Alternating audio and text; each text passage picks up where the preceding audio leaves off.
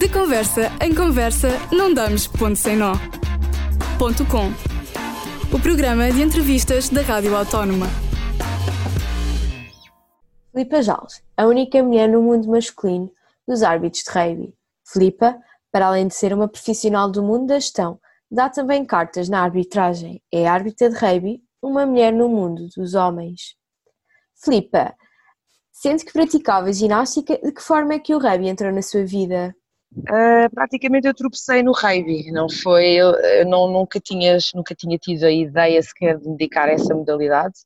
Tinha uma prima que jogava por brincadeira e eu tive que largar a ginástica porque sou grande e a ginástica não dá para sermos muito grandes, perdemos logo a ah, parte competitiva e então ela desafiou-me para eu experimentar rugby. Eu na altura não fazia ideia do que é que era isso. O que é isso? Então vamos experimentar. E foi paixão à primeira vista.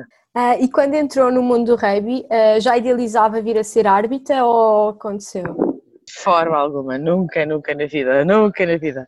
Não pensava mesmo, não, não mesmo quando, quando iniciei a, a carreira na arbitragem, foi, foi quase que empurrada por terceiros que achavam que eu poderia ter jeito, porque fui-me interessante pelas regras do jogo, um, enquanto jogadora. É um jogo que tem muitas, muitas leis, e que, na verdade, a grande maioria dos jogadores nem as conhecem todas. Eu fui-me interessante e quando terminei a carreira enquanto jogadora, foi uma pessoa que era muito ligada a mim, que era um dirigente do clube onde eu jogava, que, que me disse: Tu não consegues estar longe dos campos, eu gostaria que tu fosses experimentar a arbitragem. Eu fui até contrariada, mas pelo respeito que tinha a esse senhor, uh, fui, fazer um, fui fazer um torneio de miúdos, na altura miúdos de 6 anos, 7 anos, portanto aquilo era, era mini rugby, as leis não eram nada com aquela, não tinha nada a ver com aquilo que se pratica depois nos séniores, mas achei na altura um desafio não muito aliciante, mas pelo respeito que tinha, fui experimentar. E, e pelos vistos que estou.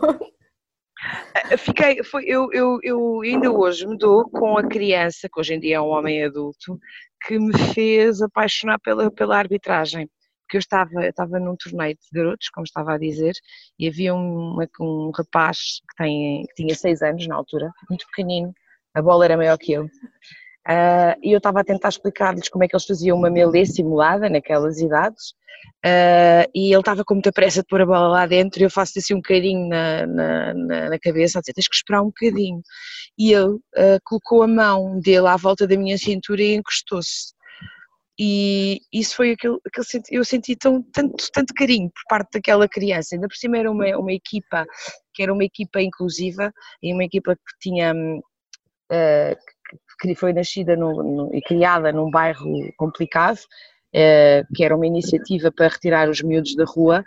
E eu vi aquela, aquele espírito tão positivo, aquele carinho tão grande, se calhar se contava que, aquele, que aquelas crianças fossem as mais refias. E aquilo na altura conquistou-me. E ainda hoje o sigo, ele já é um sénior, maior que eu, mas uh, marcou-me, foi, foi, ele, foi ele que me fez continuar. E, e foi desde logo bem aceito pelos adeptos do rugby enquanto árbitra ou, ou nem por isso? Eu não posso dizer que não, mas também não posso dizer que sim. Eu acho que eh, é um público muito conhecedor, mas também um, um público muito respeitador. Portanto, eu não vou dizer que eu fui mal aceito, não me ofenderam, não me receberam mal mas estranhavam e eu ouvi alguns comentários uh, de estranheza, nomeadamente, eu sei que são termos que a gente não deveria usar agora, mas nomeadamente uma gaja. Chegou o árbitro, uma gaja. E quando, a gente, quando eu conseguia acabar o jogo e já se despediam de mim a dizer, então o senhor árbitro até para a semana, eu dizia, pronto, já ganhei aqui o estatuto, já passei da gaja para o árbitro. Uh, mas não posso dizer que me tenham recebido mal, porque como, é um público muito respeitador mas não, não, não foi um, um caminho muito fácil e, e, honestamente numa primeira fase eu nunca pensei que chegasse aos níveis que, que depois cheguei, cheguei, a atingir. Era que, era que é uma grande curiosidade que se tem é se, se efetivamente já, já sofreu alguma discriminação por parte dos adeptos, uh, porque na verdade seja dita, este, desporto é muito visto como um desporto de homens, portanto, de repente aparecer uma árbitra mulher dá ali aquele incómodozinho, entre aspas, não é? Eu, eu... eu gostava, eu gostava de dizer que não, que nunca senti qualquer tipo de discriminação, mas não é verdade. Nós vivemos numa, numa sociedade ainda muito machista e, obviamente, que a dada altura, mais numa fase inicial, uh, até consegui criar um pouco mais de respeito, ou pelo menos que me vissem de uma forma igual a um homem. Uh, a, a, tempos, não era uma coisa que, que, fosse constante e, como digo, a grande maioria das pessoas respeitaram e acarinharam, mas obviamente que tivemos situações uh, onde me senti discriminada, sim. E sabe o mais engraçado? As pessoas que mais me discriminavam não eram homens, eram mulheres.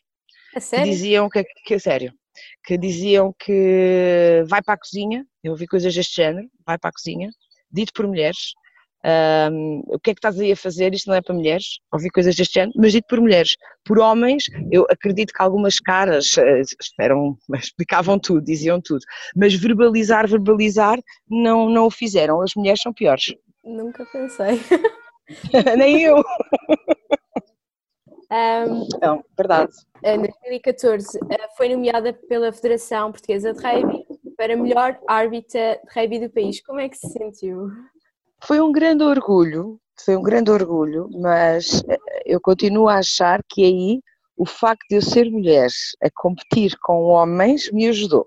Porque se me perguntar se eu senti que naquele ano eu fui a melhor árbitra do ano, eu acredito que eu tenha estado no top 3, ok? Mas não, não considerei a melhor árbitro do ano. Agora, aquele prémio eu acho que é um pouco também para mostrar que é possível uma mulher fazer exatamente a mesma coisa que os homens, uh, ter os mesmos níveis de dificuldade, os mesmos riscos.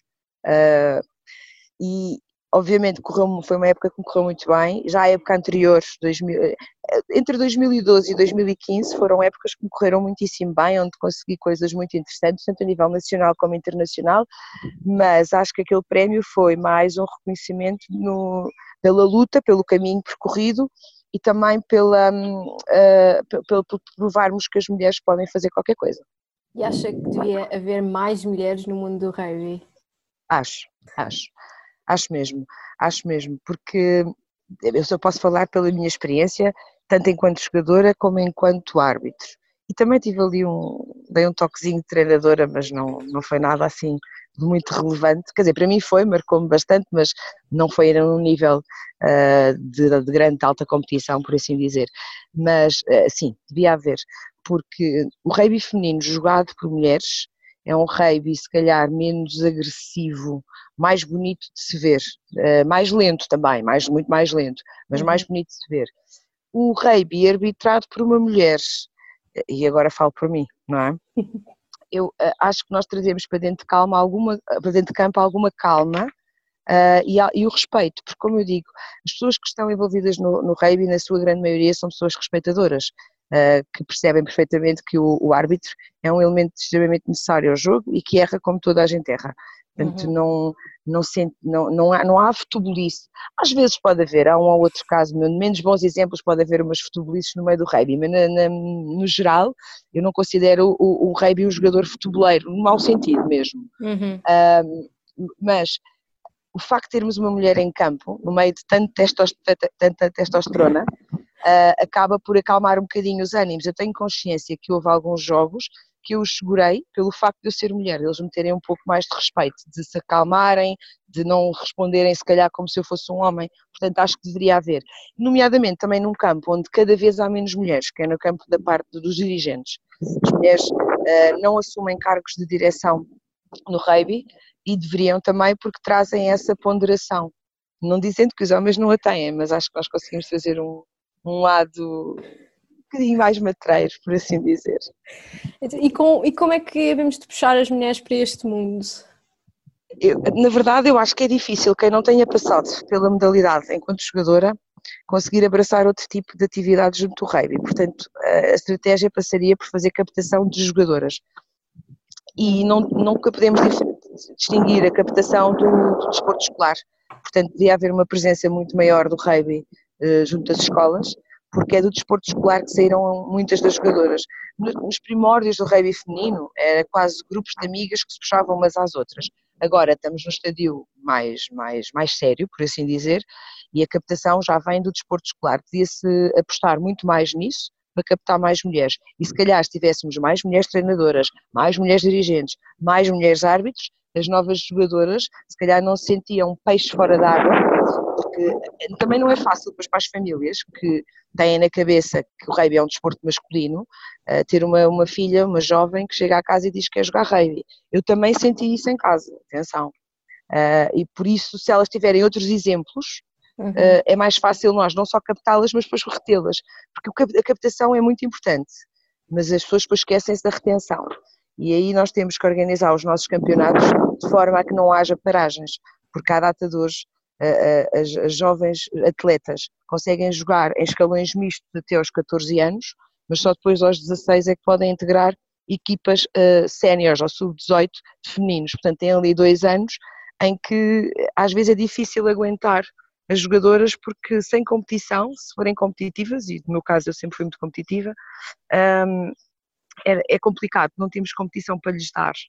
Portanto, tínhamos que investir não só no modelo competitivo como na captação e retenção. E, e, e, a verdade é que dá para perceber que eles, o, o rugby feminino não é muito falado, não é muito abordado e se calhar isso também ajuda, não é? Mas isso é um, isso é um mal, uh, aí não é só do rugby, acho que é um mal do desporto no geral. Uh, mesmo as modalidades de, de grandes massas em Portugal, a parte feminina, agora já estou a falar mais um pouco do futebol feminino, mas comparativamente com o futebol masculino, não, quase não tem expressão. Uhum. Eu acho que isso é um, um, problema que acontece a nível global. Portanto, um, do desporto, dos, todos os desportos que existem, nomeadamente num desporto que não tem uma grande implementação em Portugal, só falar-se de rugby, já masculino, as pessoas já estranham, falar de feminino então parece que é uma aberração. É, vamos acreditar que isto futuramente vai mudar. Espero que sim. Há novas gerações com empenhadas dentro das direções do rugby e com, com ideias fora da caixa para trabalharem nesse, nesse sentido. E tenho a certeza que uh, há, há muito bons ativos, e nomeadamente homens, que puxam muito pelo rugby feminino. Um, quais são as suas grandes ambições enquanto árbitra de rugby? Não, neste momento as minhas grandes ambições é poder passar um bocadinho um, a minha experiência, uh, a minha experiência dentro de campo e, minha, e, e, e, o que eu experimentei, tive momentos muito giros no rugby, um, só quem arbitra a nível internacional é que percebe pois a camaradagem que existe e onde por acaso se sente menos, a nível internacional sente-se muito menos a discriminação pelo lado feminino. Somos tratados mais de igual para igual.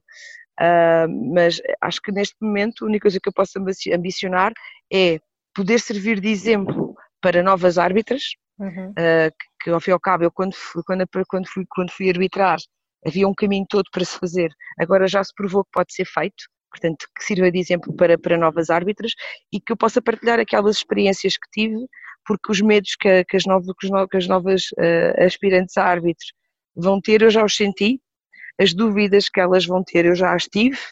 Um, é, é, portanto, é partilhar experiência. Já não ambiciono nada dentro da arbitragem. Felizmente tive um, um percurso que realizei praticamente tudo aquilo a que me propus. Só falhou os Jogos Olímpicos. Fiquei pelo apuramento olímpico, mas já nos Jogos Olímpicos já falhou. Mas tirando isso, acho que realizei-me bastante na arbitragem. E qual é a principal, o principal medo e a, e o principal, e a principal dúvida uh, de uma árbitra uh, mulher ao entrar neste mundo todo? Ou seja, qual foi a sua, sua grande questão, o seu grande medo, a sua grande dúvida? Não foi quando entrei. Quando entrei, eu entrei para arbitrar escalões jovens, um, onde os jogadores também estão a aprender, os árbitros também uhum. estão a aprender, portanto a carga uh, em cima do árbitro é muito menor, não há uma grande pressão. Eu acho que os meus medos surgiram quando fui desafiada a, avançar para, para arbitrar os séniores, competições de primeiro nível, de segundo nível, que são coisas mais a sério. E, e, o meu medo era não conseguir controlar algumas, alguns uh, comportamentos mais agressivos dentro de campo. Eu lembro-me de eu estar nos, nos, meus inícios de arbitragem, estar a ver um jogo que correu menos bem, os jogadores buscaram uns beijinhos, por assim dizer, e eu estava a ver aquilo e digo assim, eu nunca estarei dentro de um campo com aquela gente, nunca. E passado dois ou três anos estava. Mas acho que esse foi o meu grande medo, foi uh, se eu teria capacidades de controlar a agressividade. Aliás, quando eu fui nomeada pela primeira vez para um jogo de séniores, tremi, não é?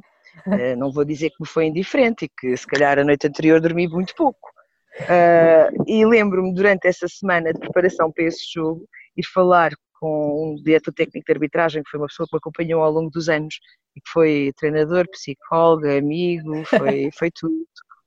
E, e, dizer que ele estava com receio do jogo. E ele, diz, ele escreveu num, numa folha, num, num flip chart, ele dividiu o flip chart ao meio, isto em plena federação, e disse-me assim: então, e o que é que tu tens medo? E eu começo a dizer: eu tenho medo que eles andem à pancada. Uh, eu tenho medo que eles não respeitem as minhas decisões. Uh, e, e, de repente ele começa a me dizer: Ok, e, e eles andarem à pancada ou não, está na tua mão? Controlas isso? Não, então tens medo de quê? Não, não há razão. Se eles não te respeitarem, é, és tu que estás mal ou se eles estão mal que não te respeitam? Portanto, foi passar um bocadinho a pressão, que na verdade, atenção, eu não concordo com o que estou a dizer. Eu acho que hoje em dia, com o conhecimento que tenho, se o árbitro não tiver mão no jogo, as coisas podem descambar e a culpa pode ser do árbitro. Mas naquele momento foi a forma que ele arranjou de me tirar a pressão de cima para eu entrar naquele jogo sem pressão.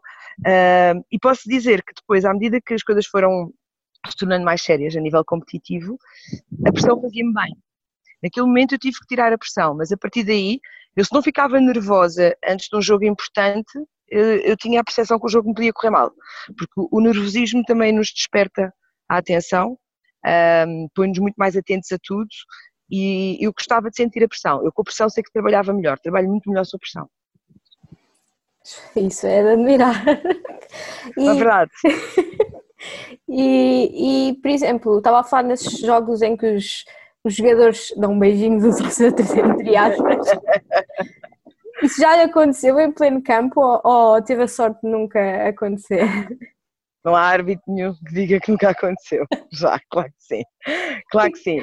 E com a experiência também lidamos de maneira diferente.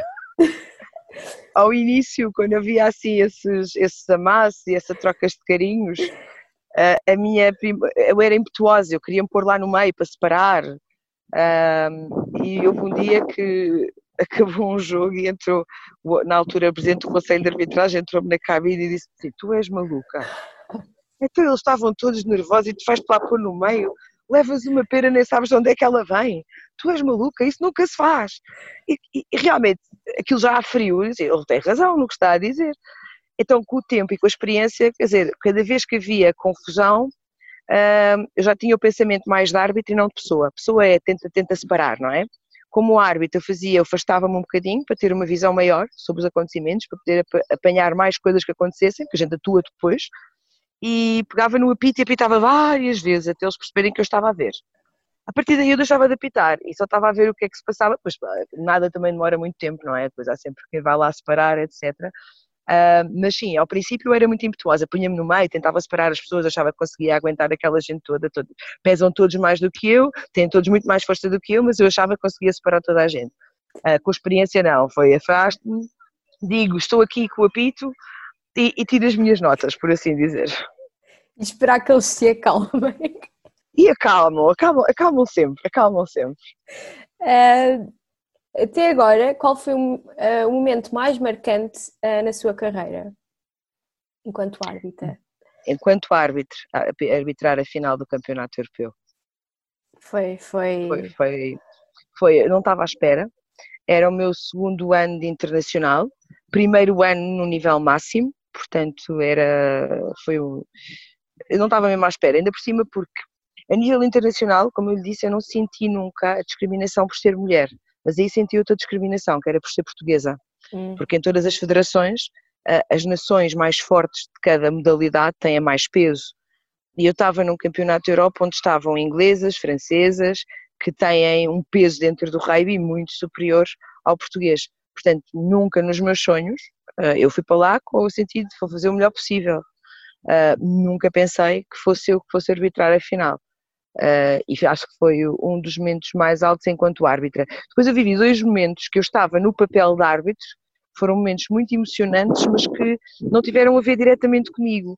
Mas uh, eu estive ligada uh, enquanto jogadora também à seleção nacional, fui jogadora da seleção e vi também o crescimento daquilo que era o não ter nada enquanto seleção, a termos uma seleção estruturada, a ter ambições. Então houve dois momentos que me marcaram muito onde eu estava nesses torneios como, como árbitro, uhum. mas que chorei como se tivesse sido jogadora.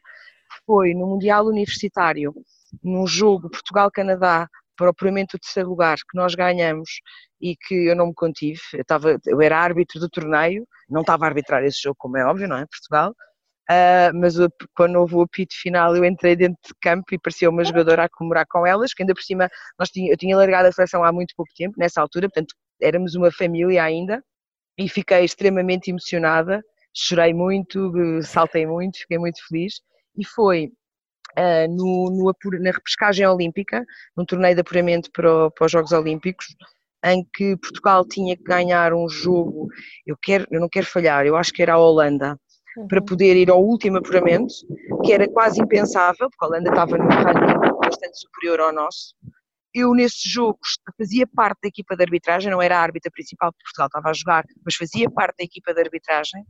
Portugal fez um jogo excepcional, uh, ganharam o jogo, acaba o jogo, e a árbitra principal desse jogo, que, era, que é bastante minha amiga, e uma das grandes referências da, da, arbitragem a nível internacional, ela acaba o jogo e a primeira coisa que ela faz conhecendo-me é vir na minha direção e dizer assim, não comemoras, não choras, não fazes nada.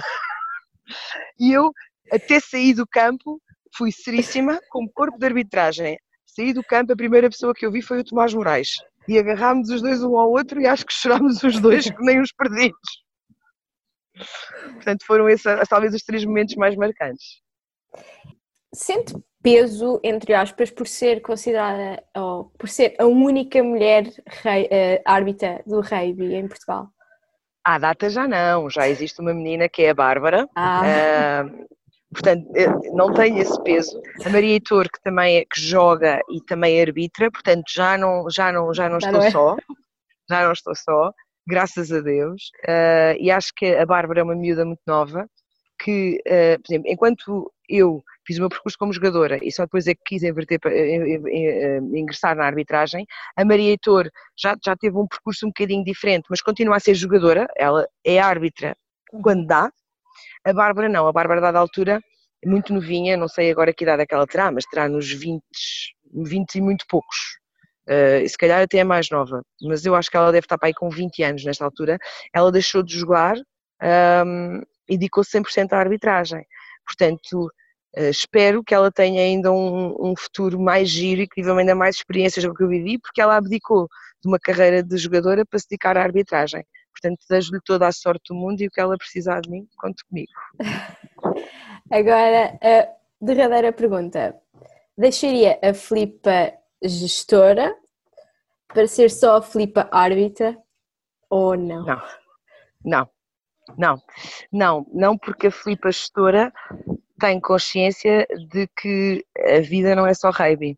O rugby em Portugal não está num estadio de profissionalização, um, há muito para se fazer, eu, eu quero fazer sempre parte da solução, mas há desafios intelectuais, há desafios profissionais que o rugby não me deixa alcançar. Portanto, não, eu não, não deixaria de ser nunca a Filipa Gestora.